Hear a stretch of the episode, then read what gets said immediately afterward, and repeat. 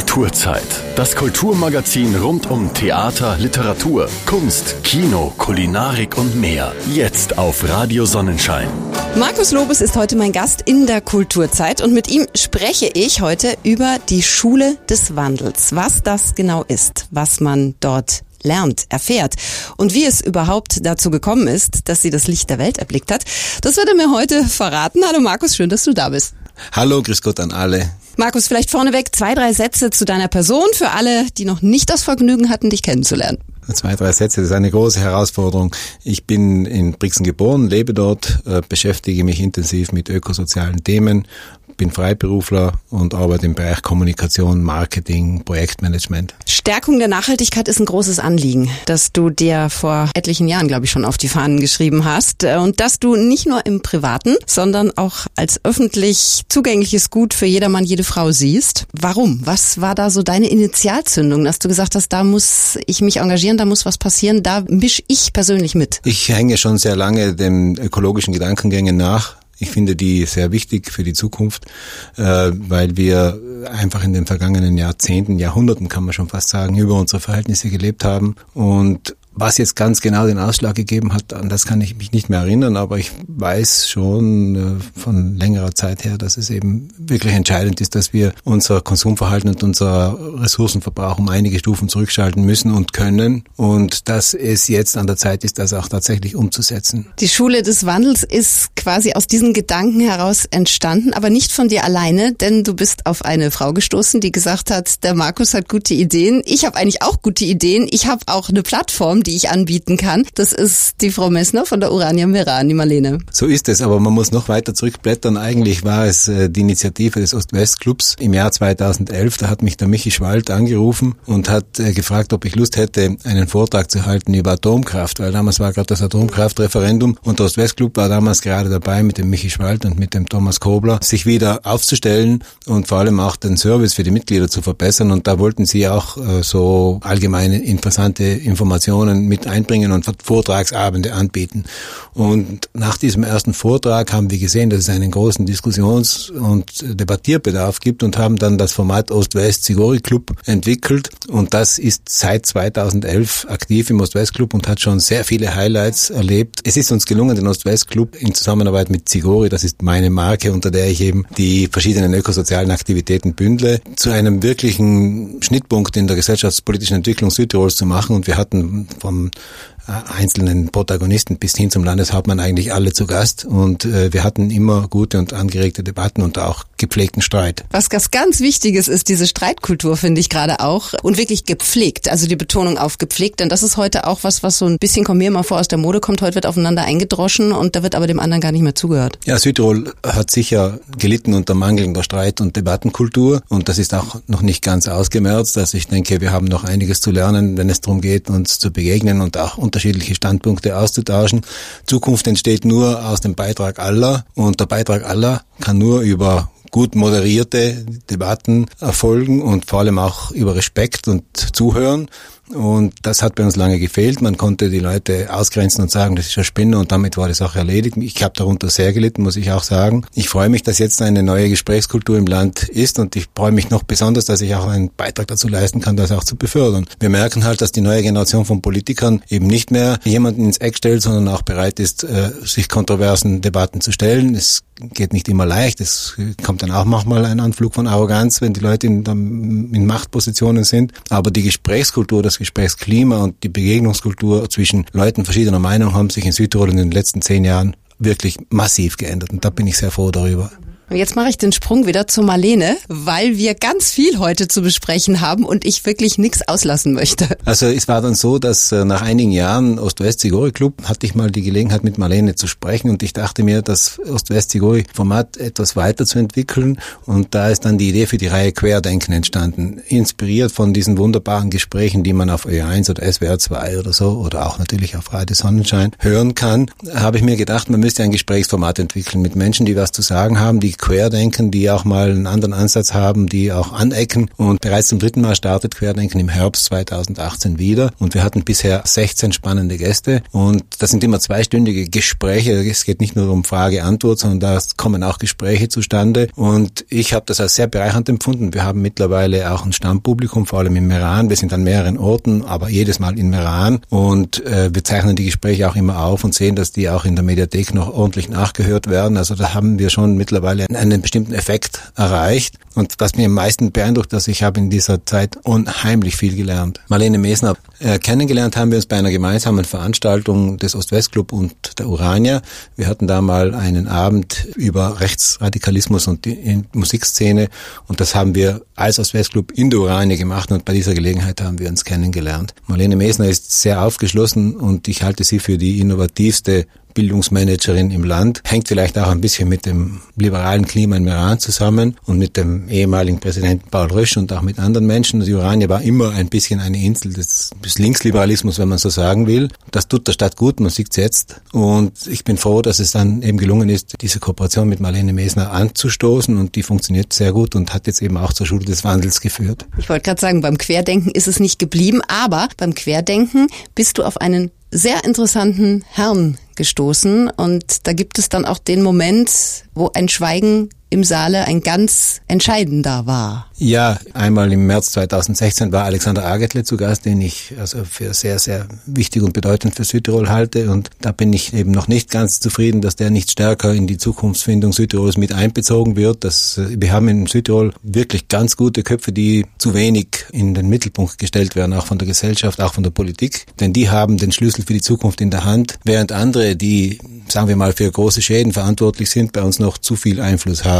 Also da muss jetzt ein Ausgleich gefunden werden. Ich hatte eben Alexander Agertle zu Gast und als er darüber sprach, dass die Bauern wieder vom Traktor herunter müssen und den Boden in die Hand nehmen müssen und einmal schauen müssen, was da passiert und dass er dann einige Zahlen und Fakten aus der Mikrobiologie genannt hat, da wurde es ganz still im Saal. Der Saal war voll in Meran damals und es war so andächtig wie bei einem Hochamt äh, bei der Wandlung. Und da habe ich verstanden, jetzt sind wir an einem zentralen Thema angelangt. Das heißt, es geht um die Grundlagen. Und ungefähr ein Jahr später haben wir dann die Schule des Wandels starten können und der erste Gast war Alexander Agetle mit einem Intensivseminar zum Thema Kompost. Und äh, beim Alexander bleiben wir auch natürlich noch und bei der Schule des Wandels machen aber vorher eine kleine musikalische Pause.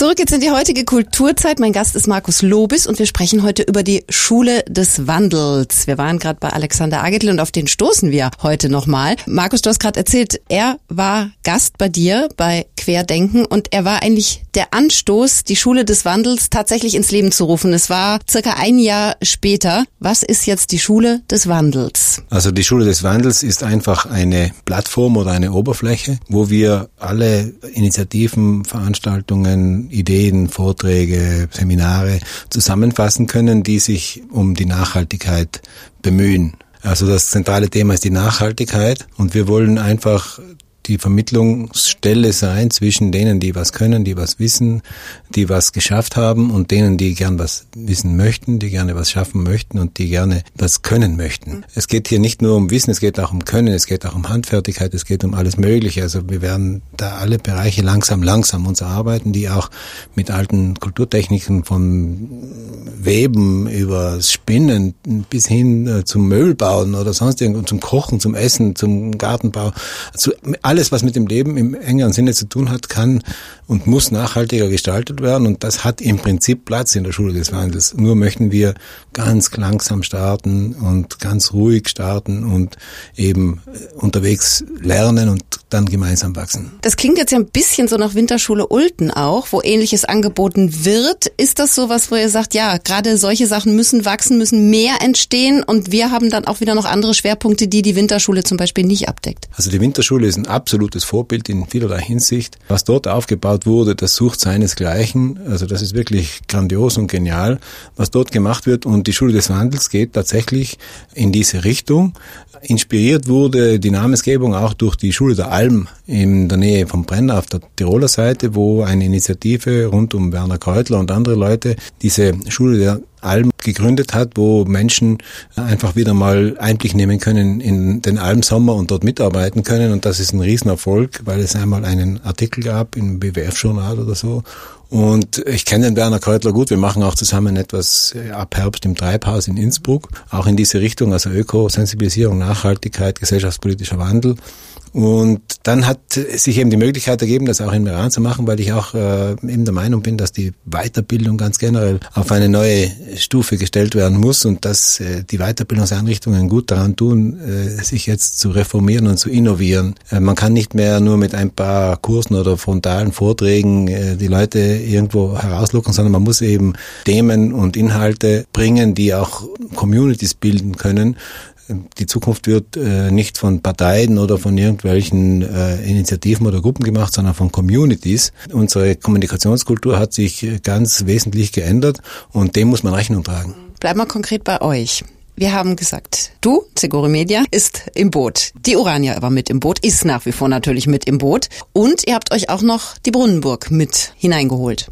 Die Urania ist der Träger, das ist ganz wichtig, dass man eben eine gut funktionierende Basisstruktur hat, die eben steuerrechtlich und ablauftechnisch, verwaltungstechnisch das wunderbar abwickeln kann, von der Online-Einschreibung bis zur Bezahlung der Referenten und so weiter. Das ist perfekt. Und rund um diese Basiskonstruktion möchten wir ein Netz von Schulpartnern aufbauen. Also es gibt bei uns die Schulpartner und die Kooperationspartner. Und der erste Schulpartner ist die Brunnenburg, das Landwirtschaftsmuseum Brunnenburg in Dorf Tirol mit der Familie de Rachewils, mit dem, hauptsächlich mit dem Michi, der eigentlich Umweltethiker ist und mit dem Nick, der dort oben einen Biobauernhof betreibt, aber auch mit Siegfried, dem Vater, mit der Mutter, der Brigitte.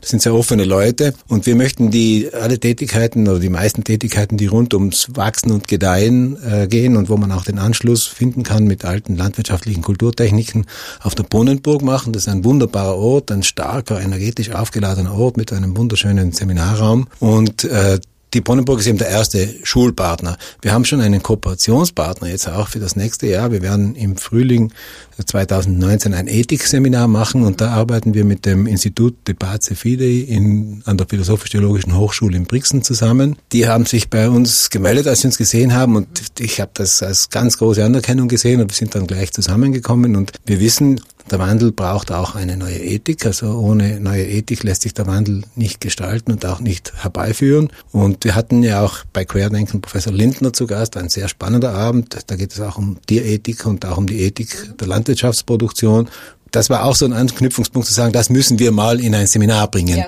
Und so langsam, langsam, es sind mehrere Gespräche im Laufen, aber wir haben eben nur wenige Ressourcen zur Verfügung, auch zeitlicher Art. Wir können uns nicht die ganze Woche oder das ganze Jahr um dieses Thema kümmern. Ich, man muss auch von etwas leben, also mit, von der Schule des Wandels kann man das nicht. Und deshalb äh, machen wir ganz einen langsamen Aufbau und sind jetzt im Gespräch mit verschiedenen Organisationen, die selbst auch im Nachhaltigkeitsbereich tätig sind und die unter Umständen einen Vorteil davon haben könnten, wenn sie mit einem Dienstleister, sagen wir mal, zusammenarbeiten, der die Weiterbildungstätigkeit zusammen mit Ihnen organisiert. Wir geben denen auch die Sichtbarkeit, die sie brauchen und haben sollen.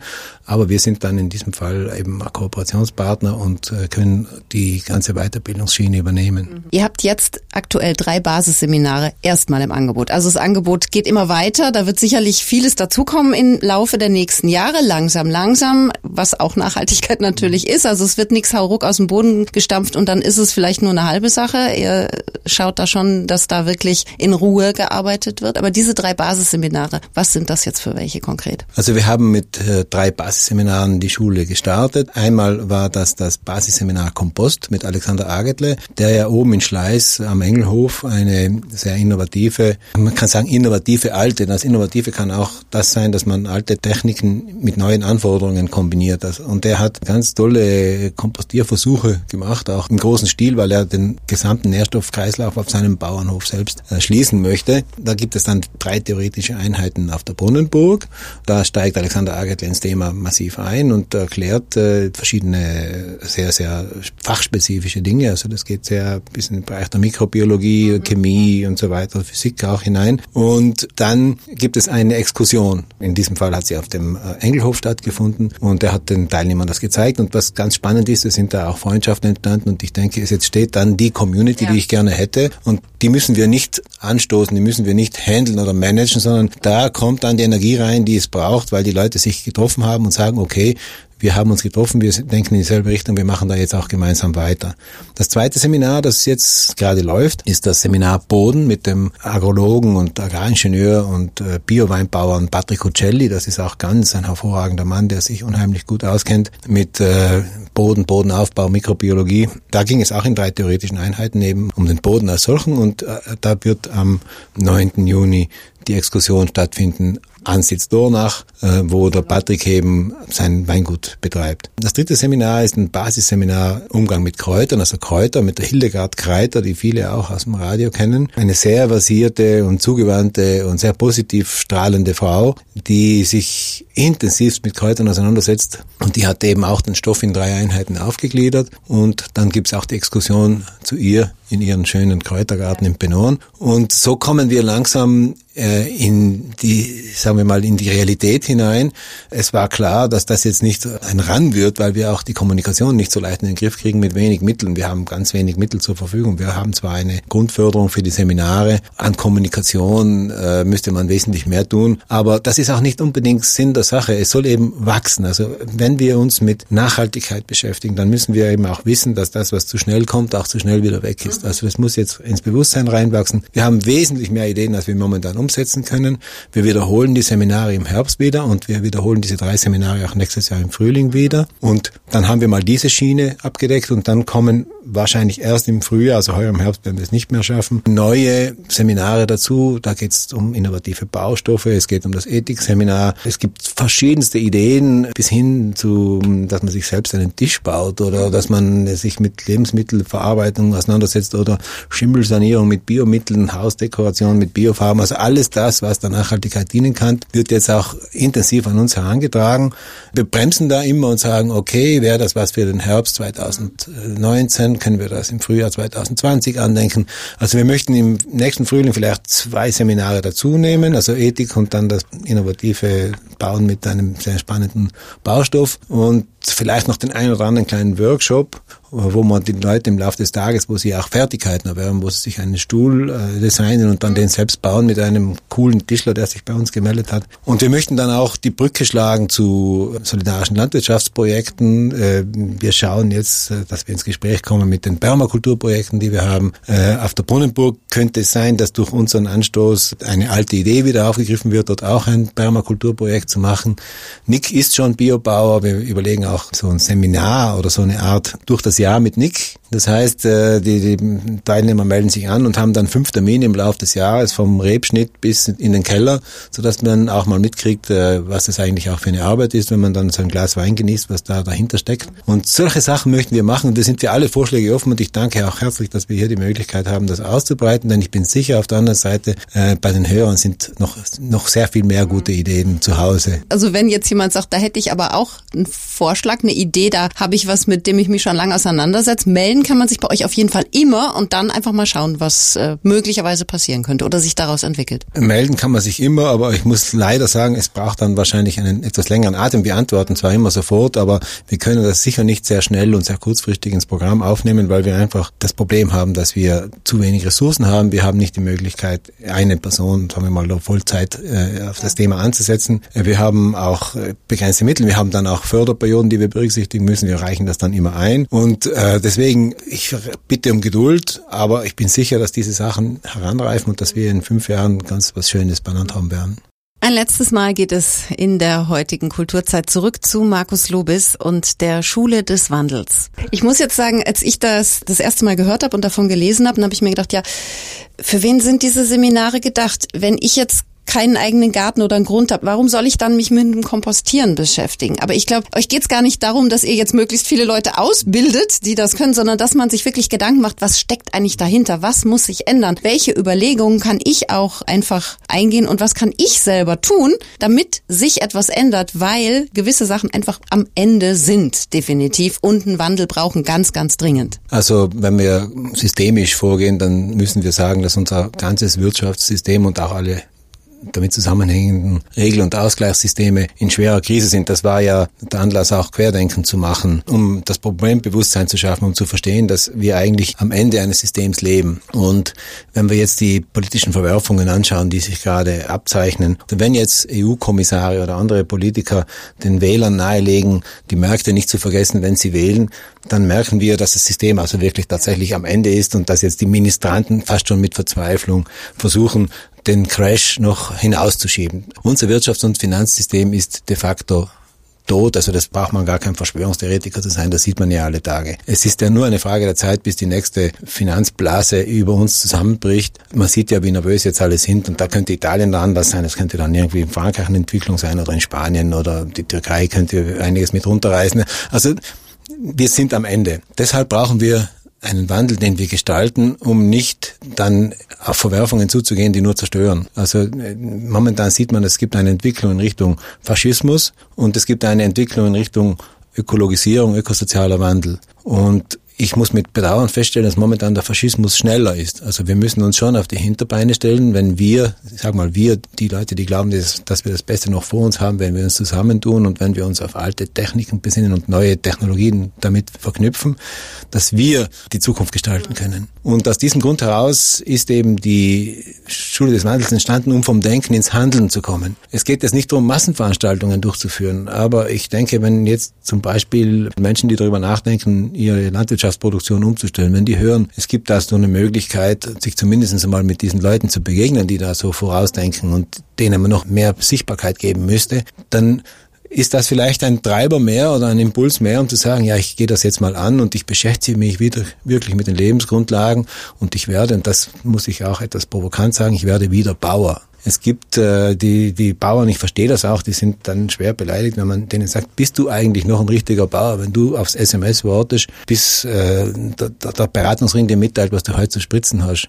Oder wenn der Sortenverantwortliche von der Genossenschaft vorbeischaut und dir sagt, was du nächstes Jahr in eine baust. Diese Frage ist, geht ans Existenzielle und ich weiß und ich verstehe das auch, dass es da Sensibilitäten gibt, aber wir müssen jetzt über die Sensibilitäten hinaus eine Perspektive entwickeln. Wir werden diesen Konflikt, denn der wird uns vielleicht noch ein paar Jahre begleiten, weil der niemand auch gerne einräumt, dass er mal ein halbes Leben lang aufs falsche Pferd gesetzt hat. Aber wir müssen jetzt einfach da ein bisschen auf die Tube drücken, dass es schneller geht, weil wir haben als Land Südtirol optimale Voraussetzungen, hier ein Pionierland, ein Vorzeigeland zu werden und äh, wirklich allen vorauszugehen, wenn wir uns eben aus diesen Sachzwängen, die da immer wieder so monströs sich aufbauen, befreien können. Nochmal ganz konkret zur Schule des Wandels. Wenn hier jetzt Hörer da draußen gerade sind und sagen, würde ich gerne machen. Ihr habt aber noch nicht verraten, wo kann ich mich denn informieren und anmelden? Kann man mal zum praktischen Teil sozusagen. Es gibt eine Homepage, also wir versuchen, äh, wir benutzen natürlich die Möglichkeiten der elektronischen Kommunikation, die solche Initiativen überhaupt erst möglich machen. Also wir haben ja die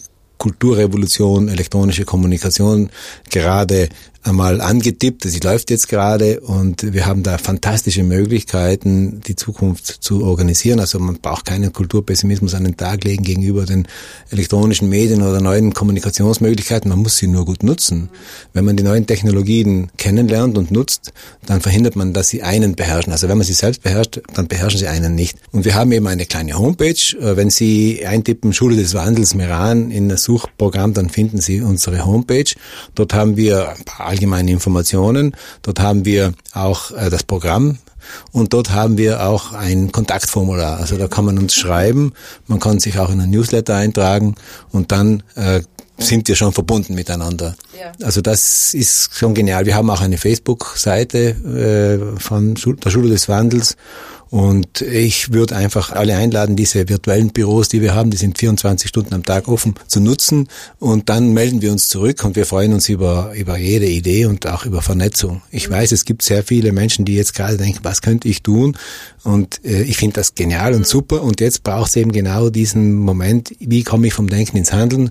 Und da äh, taucht dann das Fähnchen der Schule des Wandels auf. Gut, dann nutzt das ihr da draußen, die ihr gerade zuhört. Seminare tatsächlich wird es erst wieder im Herbst geben, aber kann man sich einschreiben schon, wenn jetzt jemand sagt, da möchte ich auf jeden Fall mit dabei sein?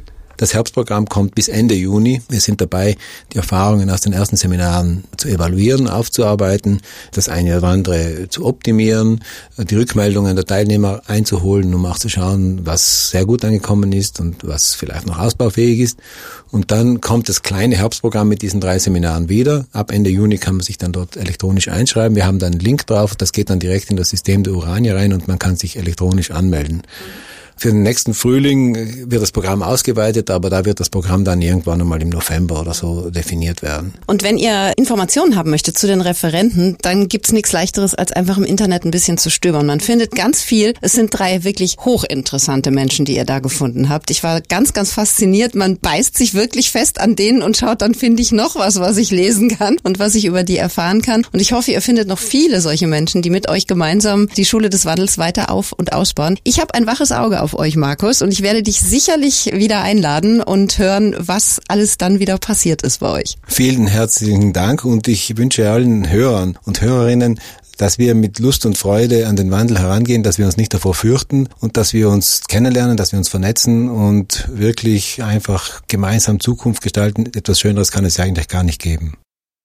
Nicht nur die Schule des Wandels ist heute Thema hier in der Kulturzeit, sondern auch das Weltall. Und da schauen wir heute mal wieder gemeinsam mit dem Bildungsausschuss Lana drauf. Die sind ja in den vergangenen Monaten ganz wild unterwegs, in den wilden 1960er Jahren. Stefan Bertagnolli ist heute hier bei mir und hat ganz spannende Sachen mitgebracht für das kommende Wochenende. Dankeschön und schönen Gruß an alle Hörer. Es geht diesmal ins Weltall, denn äh, da hat sich einiges getan, auch in den 60er Jahren, gerade in den Wissenschaften. Im Bereich Technik war das ein Jahrzehnt des Auf. Ja, wir müssen bedenken, 1957 ist, den, ist der Sowjetunion gelungen, den ersten Satellit in den Weltraum zu schicken. Das war der große Sputnik-Schock. Im Jahre 1961 dann der zweite große Erfolg der Sowjetunion, Gagarin, erster Mensch im Weltraum, erster Mensch, der mehrere Erdumrundungen gemacht hat. Die Amerikaner haben ja kurz danach nachgezogen, aber das war nur ein kleiner Plumpser aus der Atmosphäre raus und wieder retour. Und dann hat eben Kennedy seine berühmte Rede gehalten, innerhalb dieses Jahrzehnts einen Mensch auf dem Mond und gesund wieder retour. Und das war ein großer Aufbruch.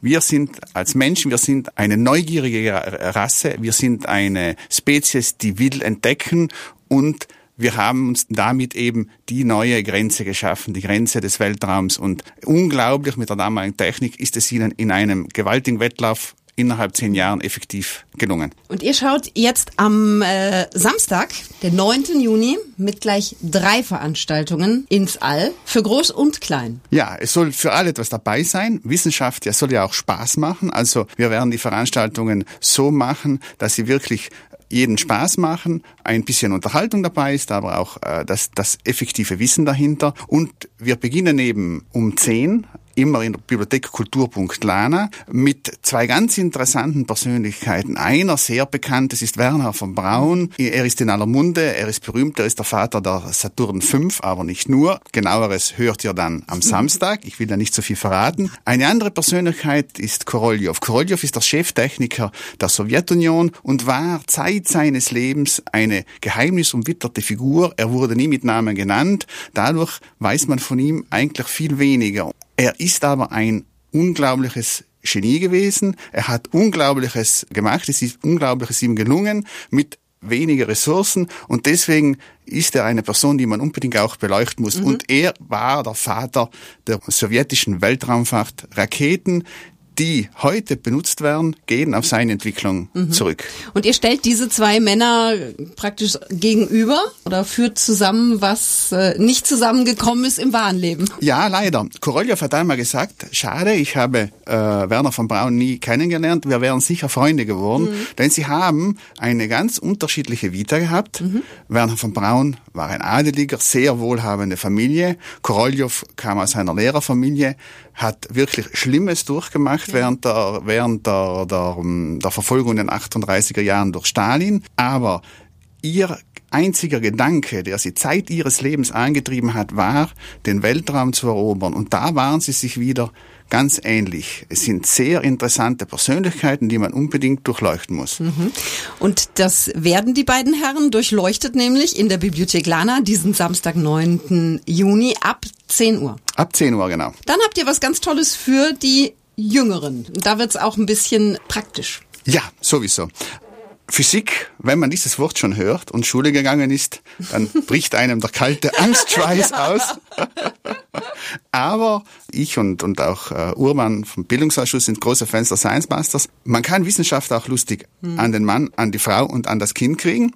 Und hier wollen wir einmal erklären, wie funktioniert eigentlich ein Raumschiff? Was sind die, die physikalischen Voraussetzungen? Und alles wird wirklich kindgerecht aufgearbeitet. Und die Kinder werden sich, die bei uns mitmachen, werden sich eine eigene kleine Rakete basteln können. Die, die wird dann auch getestet. Mehr verrate ich auch wieder nicht dazu. äh, wir haben aus diesem Grund allerdings eine kleine Beschränkung. Wir können maximal 15 Kinder dran nehmen eben. Immer mit Begleitung bitte. Also wir brauchen immer dann einen Elternteil, das mhm. ein bisschen mithilft. Und dann können Sie sich bei der Bibliothek anmelden. Und dann, glaube ich, dann wird es sehr lustig werden. Wir hoffen auf ein schönes Wetter, weil dann können wir draußen Rausgehen. eben dann den Test machen. Gibt's äh, eine Altersbegrenzung bei den Kindern? Ja, also wir würden sagen, äh, von der zweiten bis zur fünften Volksschule. Okay. Und da geht's los um 14.30 Uhr? Da geht's los um 14.30 Uhr. Wir denken, es wird so bis 16.30 Uhr mhm. dauern. Also Kinder, die unbedingt einen sicheren Platz haben möchten, seid ein bisschen früher da. Die Anmeldungen sind schon freigeschalten, also können Sie nur anrufen. Ah, okay. Da haben wir die Telefonnummer, das ist die 0473 56 45 11 mhm. oder mit dem elektronischen Postkastel info at bibliothek-lana.bz.it. Nicht lange nachdenken, einfach zugreifen. Das kommt nicht so schnell wieder, sowas. Und äh, ja, abends geht's dann wirklich um Science Fiction. Ja, jeder, der so in unserem Alter ist, ich glaube also 69er, 70er Jahrgänge und so weiter, kann sich erinnern, Raumschiff Enterprise, Star Trek und das ist in den Vereinigten Staaten. Diese Serie ist 1968 das erste Mal ausgestrahlt worden und das nutzen wir eben aus, das ist der Aufhänger für uns. Wir wollen das mal auch wieder von der physikalischen Seite sehen. Mhm. Wir haben dazu einen Physiker eingeladen. Es ist der, der Dieter Seiwald, der ist Hobbyastronom bei den, beim Verein Max Verlier. Mhm. Und der wird uns erklären, was funktioniert ja. bei, bei den Science-Fiction-Filmen, was kann man umsetzen, mhm. was wäre eventuell möglich oder wie würde das funktionieren und was geht aber auch überhaupt nicht. Wo haben die Naturgesetze ihre Grenzen mhm. gesetzt und sagen, nein, so geht's und so geht's nicht. Und nicht vergessen, Wissenschaft muss Spaß machen, das sagen wir immer. es ist ein bisschen ein Themenabend und wenn sich jemand verkleiden möchte, nach wow. Thema. Also wir würden uns darüber ja. sicher freuen. Also liebe Trekkies und äh, Co., ihr dürft euch gerne in die Kostüme werfen, die bei euch im Schrank verstauben, weil ihr so selten Gelegenheit habt, sie anzuziehen. Das wäre natürlich jetzt nochmal richtig genial, wenn da alle aufmarschieren. Also ihr könnt Karneval vorverlegen sozusagen unter einem bestimmten Motto. Da geht's los am Samstag um ja, das ist dann um 19 Uhr, immer in der Bibliothek im Lesesaal. Äh, ist das eigentlich schon eure letzte Veranstaltung zu den wilden 60ern? Also nein, das geht noch weiter. Im Herbst wird es dann geschichtlich. Wir gehen dann also in, in die Geschichte der 68er rein, mhm. in die entsprechenden äh, gesellschaftspolitischen, sozialpolitischen Veränderungen. Da wird es in Zusammenarbeit mit den Schulen eine und mit Historikern aus Lana eine Aufarbeitung der 68er Jahre und dann der beginnenden 70er Jahre, mhm. die dann eine direkte Folge sind. Wie war es in Südtirol? Wie war es in Lana? Mhm. Die, die, die, äh, wie ist das umgesetzt worden und welche Impulse sind daraus äh, entstanden? Ja. Jetzt praktisch die letzte Veranstaltung vor der Sommerpause, man das so nennen darf? Oder? Ja, mir fällt momentan effektiv jetzt so auf die Schnelle nichts ein. Nein. Ich wüsste jetzt auch nicht, weil ich habe jetzt gerade ganz wild in meinem Gehirn gegraben. Wir haben euer Programm ja schon ganz ausführlich vorgestellt. Aber das hier sind jetzt auf jeden Fall mal drei richtig tolle Highlights an einem äh, Tag. Wettlauf zum Mond, Raumschiffbibliothek, wie geht's zum Mond und Science Fiction, Realität oder Fiktion. Lasst euch das nicht entgehen. Geht hin, äh, seid dabei. Und wie gesagt, die wirklich mega Fans sind, schmeißt euch in eure Kostüme. Stefan, vielen Dank, dass du Zeit hattest für mich. Danke gleichfalls. Dankeschön. Wünsche tolle Veranstaltungen mal wieder. Dankeschön, noch gute Arbeit.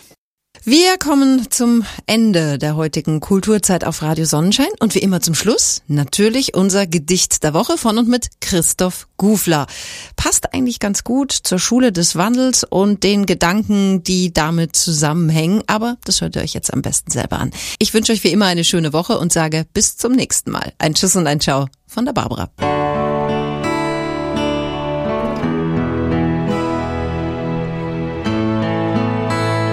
Das Gedicht der Woche mit Christoph Gufler.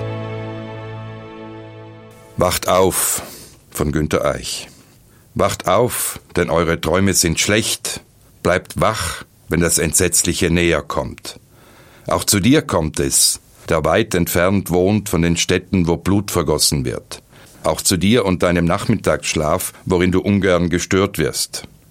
Wenn es heute nicht kommt, kommt es morgen. Aber sei gewiss.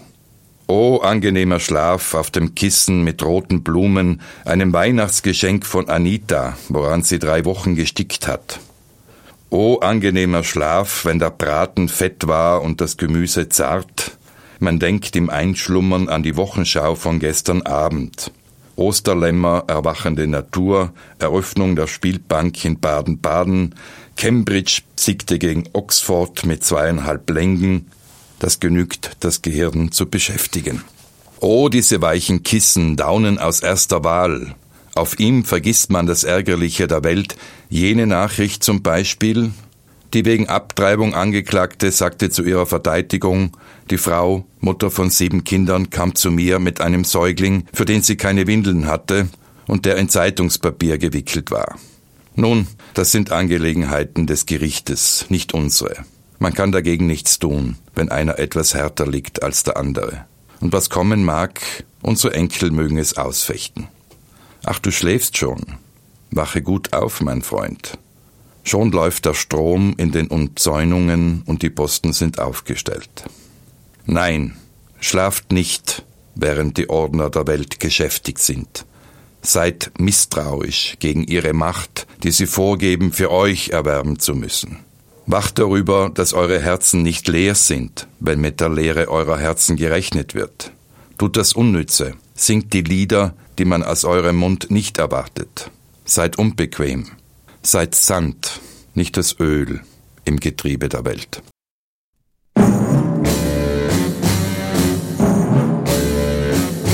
Das war Kulturzeit. Das Kulturmagazin rund um Theater, Literatur, Kunst, Kino, Kulinarik und mehr.